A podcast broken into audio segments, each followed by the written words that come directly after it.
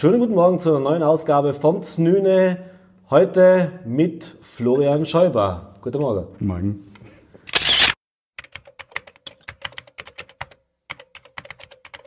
Ja, das sorgt das natürlich schon für den ersten Schmunzler. Äh, zur Erklärung nochmal im Format. Znüne ist unser Frühstück, sozusagen die 9 Uhr Pause. Schön, Aber ja. wir müssen natürlich der Ehrlichkeit halber sagen, wie man es vielleicht auch unschwer sieht, wirklich zum Frühstück haben wir uns jetzt hier nicht getroffen. Das erstaunlich, ja. ja. Das wäre wirklich erstaunlich.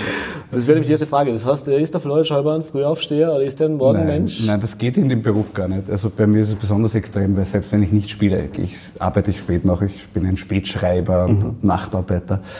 Und äh, da ist der ganze Tagesrhythmus total verschoben. Und darum ist das Frühstück eher ein seltenes Vergnügen. Das heißt, was gibt es dann morgen? Eine Tasse Kaffee und das ist dann schon? Oder Mehr oder weniger das Grunddoping, ja. das Blutdoping des kleinen Mannes. Das uns ein bisschen so. ähm, ja, zu Gast in Vorarlberg, vielleicht fangen wir mit dem gleich an und jetzt eben auch hier auf der Bühne heute in Feldkirch äh, zur Präsentation oder zur Lesung äh, deines Buches.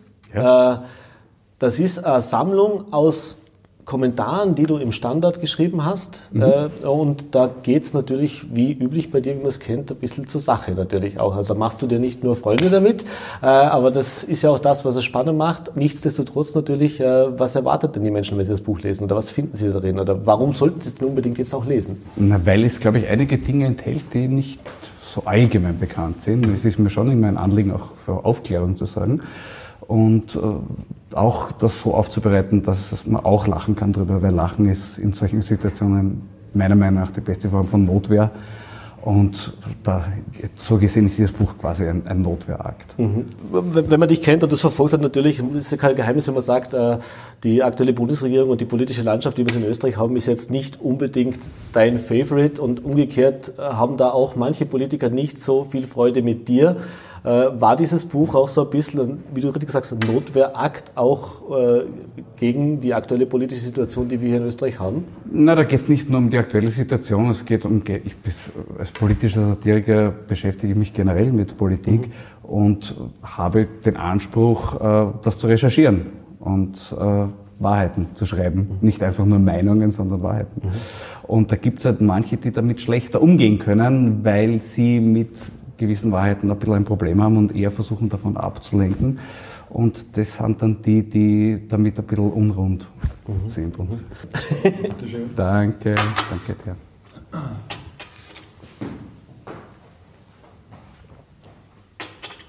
Ja, äh, wie du sagst, du machst politische Satire. Das ist ja nicht, was man jetzt vielleicht denkt, wenn Comedy oder sonst was, da steht ja mehr dahinter, du hast gerade richtig gesagt, da geht es ja auch darum, tatsächlich Hintergründe äh, aufzuzeigen.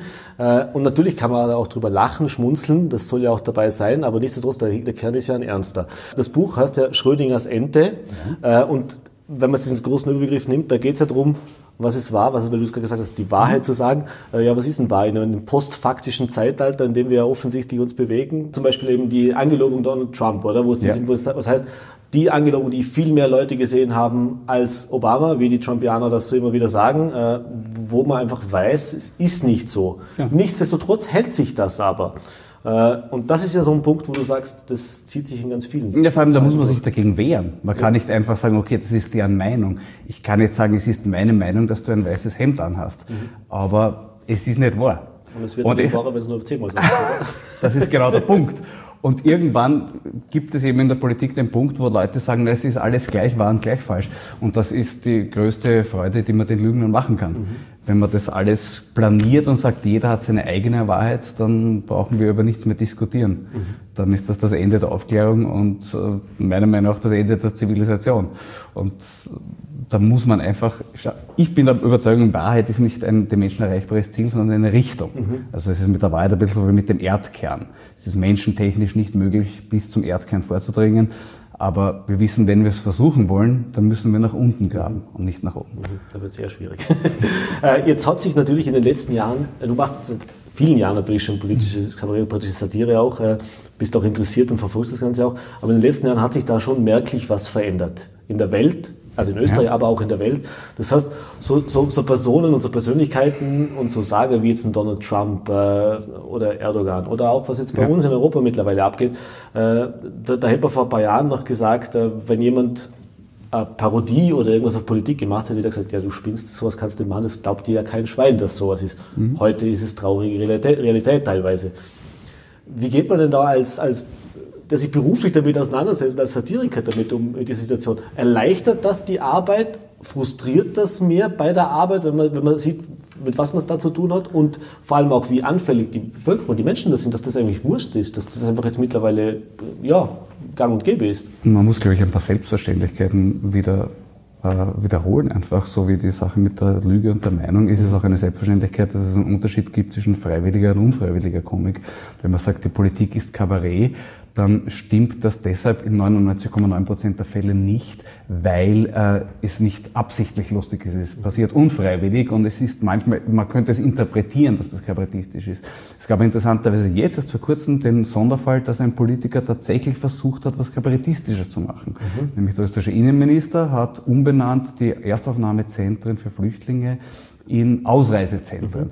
Das wäre auf einer Kabarettbühne eine sehr zynische Point. So wie wenn ich sage, das heißt nicht mehr Wahllokale, da werden die Schilder abmontiert, das heißt jetzt äh, Denkzettel Stimmabgabestelle. Oder ich statt ein äh, Seniorenhospiz steht drauf Pensionssystem Sicherungszentrale. Mhm. Äh, das wären zynische Pointen, würde man wahrscheinlich nicht machen, es offiziell auf eine Behörde draufzuschreiben. Dieser Minister macht das, hat also jetzt tatsächlich den Versuch unternommen, aktiv selber Kabarett zu machen, lustig zu sein.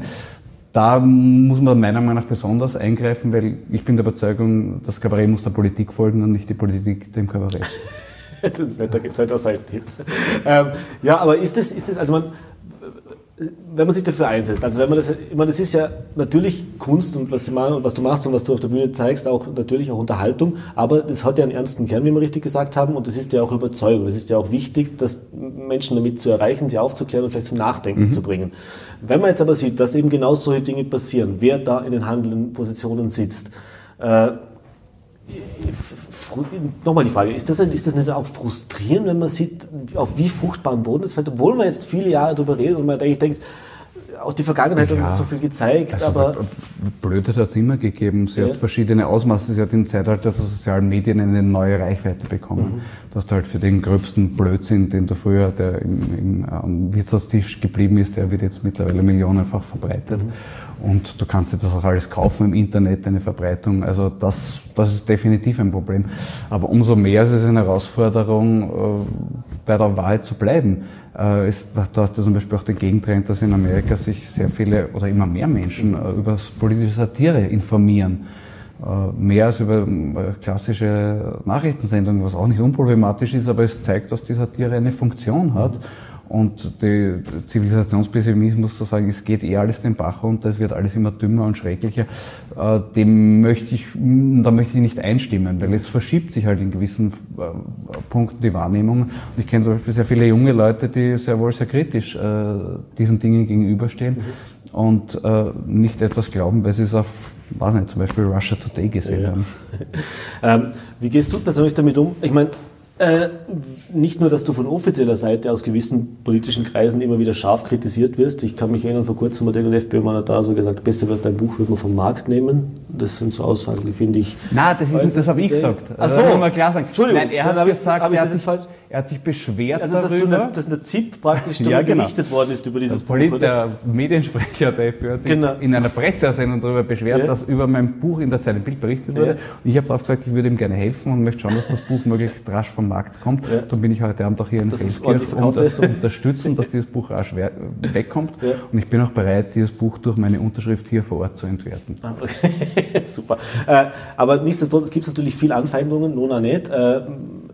Äh, gerade durch die sozialen Netzwerke auch, wie geht man denn damit um? Ich nehme an, da bist du natürlich eine Person, die jetzt vielleicht im Vergleich zu anderen Kabarettisten, Satirikern auch ein bisschen mehr noch im Fokus steht, weil du eben konkret natürlich, äh, ja, soll ich sagen, auch nochmal mehr in die Vorlage gehst. Nein, das ist klar, ja, das ist, wenn man politische Satire ja. macht, muss man damit leben. Aber hat sich das auch ja. gewandelt in den letzten Jahren? Also ist das schärfer geworden? Ich meine, das merkt man überall, diese, diese ganze Hate Speech-Geschichten ja. und diese Aggressivität, die da auch stattfindet. Erlebst du das selber auch? Ja, ich würde es nur, nur bedingt für bare Münze nehmen, ja. weil wenn man sich gerade im Internet anschaut, in den sozialen Medien, wie viele da von diesen Leuten gekauft sind und wie viele eigentlich in weiten Parteizentralen sitzen, Die haben ja das Innenministerium hat zum Beispiel eine ganze Legion von Leuten abgestellt, die nichts anderes machen, als die sozialen Medien zu betreuen. Aber die machen das natürlich nicht unter ihren echten Namen. Also das ja, ja. ist, das ist einfach wahnsinnig manipuliert. Und es gibt auch mittlerweile Untersuchungen zu politischen Meinungsabgaben, zum Beispiel auf Facebook, dass 71 Prozent aller politischen Postings von nicht einmal 20 Prozent mhm. der, der User gemacht werden. Also das darf man nicht für die bare Münze nehmen. Wenn zum Beispiel Facebook äh, die Stimme des Volkes sein soll, wie ja. auch eine Staatssekretärin gemeint hat, dann ist das so, wenn man sagt, ein, eine Flatulenz von Anna Netrebko ist der Klang der Oper. Ja. da bleiben wir vielleicht bei, bei, bei der Politik noch im, im, Land. Wie siehst du jetzt auch, Innenminister haben wir schon genannt, äh, da gibt es jetzt in Österreich, in Vorarlberg oder in Österreich diese mhm. Diskussion rund um den Fall, der in Dommen stattgefunden ja. hat, in Vorarlberg, oder? Jetzt haben wir gerade heute, was du das mitbekommen mhm. hast, im Nationalrat hatte der Innenminister wieder gesagt, der Landeshauptmann hat die Unwahrheit gesagt, weil eben das Land, das er dafür verantwortlich war, mhm. doch zugestimmt hat, dass dieser Herr nach Vorarlberg ziehen darf. Ja. Äh, jetzt kommt wieder der Gegenschuss aus Vorarlberg nach Wien. Äh, das stimmt natürlich nicht. Äh, das ist doch auch eine Real Realsatire, wo man ja, denkt. Ja. Da geht es vor allem um Message Control. Also ja. der, die Botschaft des Innenministers war, er wollte diesen Fall instrumentalisieren, um ein verfassungswidriges Gesetz durchzubringen. Ja. Die sogenannte Sicherungshaft oder auch Schutzhaft. Äh, leider es, stellt sich jetzt heraus, dass dieser Fall dafür nicht geeignet ist, weil die Verantwortung definitiv nicht einfach so abzuschieben ist und sie, so wie es ausschaut, bis zu einem Großteil selbst beim Innenministerium liegt, was natürlich äh, blamabel ist für den Innenminister. Und deshalb muss er umso lauter trommeln, ja. dass das nicht so ist und dass die Schuldigen hier sitzen. Aber ich muss sagen, Respekt den Vorarlbergern gegenüber, weil das ist ja mittlerweile schon die Keimzelle des Widerstandes in Österreich. Und ja, ich finde es. Sonntagsdemonstration. Ja, ja, und ich finde es auch sehr lustig, dass wir eine neue Gruppe von links-linken Anarcho-Chaoten haben, bestehend aus Christian Konrad, Reinhold Mitterlehner, Erwin Bröll oder der ÖVP Vorarlberg, die in den Augen äh, zahlreicher Regierungsfreunde äh, ja wirklich äh, für das links-linke Gutmenschentum stehen. Und das finde ich doch eine ganz lustige Verschiebung der Wahrnehmung und das amüsiert mich durchaus auch. Lass uns abschließend noch mal weggehen von, den, von der FPÖ und vom Innenminister. Lass uns mal kurz hin zum Bundeskanzler. Ja? Wie siehst du denn den und seine Performance und seine Auftritte und auch das Verhalten, also dass man ihm ja auch nachsagt und ihm wieder merkt, dass er sich dann gerne sehr zurückhält und ein sehr unnahbarer, sehr nicht angreifbarer Person ist. Ich habe in meinem Programm folgendes wäre auffällig ein Bild für ihn gefunden, nämlich den kroatischen Esoteriker Brazo. Mhm. Das ist ein Esoteriker, der tritt auf und präsentiert dabei seine spezielle Fähigkeit, nämlich den gebenden Blick. Das schaut so aus, der geht sieben Minuten lang auf eine Bühne, schaut sieben Minuten lang ins Publikum und dann geht er wieder aus. Der macht nichts. Mhm. Das ist alles. Der predigt nicht, legt keine Hände auf, keine Heiligen. Nichts, nichts, nichts, einfach nichts. Und das funktioniert, weil die Menschen dort unten alles Mögliche in ihn hinein äh, interpretieren, mhm.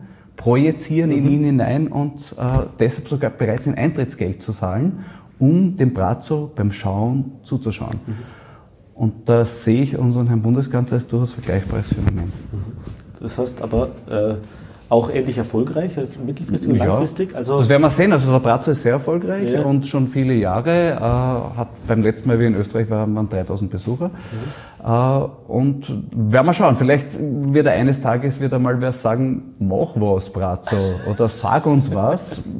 Bislang noch nicht passiert, bei meinem Bundeskanzler auch noch nicht so wirklich. Kann aber sein, dass der früher schon die Reißleine zieht und einen anderen Karriereweg einschlägt, noch bevor er zu genau nachgefragt wird, wofür er denn das eigentlich steht. Zum Beispiel. Zum Beispiel. Äh, okay, aber jetzt äh, abseits des Tiere, natürlich, da ist die Angriffigkeit ein wichtiges Thema. Gibt es in der österreichischen Politiklandschaft was, wo du sagst, da läuft jetzt was gut momentan? Also wo du sagst, das, finde ich jetzt. Momentan nicht sehr viel. Also zur Opposition fällt nur eine Frage ein, nämlich ist da jemand? Ja. Das ist wirklich sehr wenig, was da kommt, aber anders, ich neige nicht zum Fatalismus. Äh, ist auch nicht so, dass ich mich als politischer Satiriker dann wahnsinnig freue darüber, dass alles furchtbar ist. Das ist so ein bisschen wie bei einem Arzt, wo man fragt, freust du dich über die neue Grippewelle? Na, bedingt. Also ich hätte schon auch gern lieber, würde mich auch gerne mit anderen Sachen beschäftigen.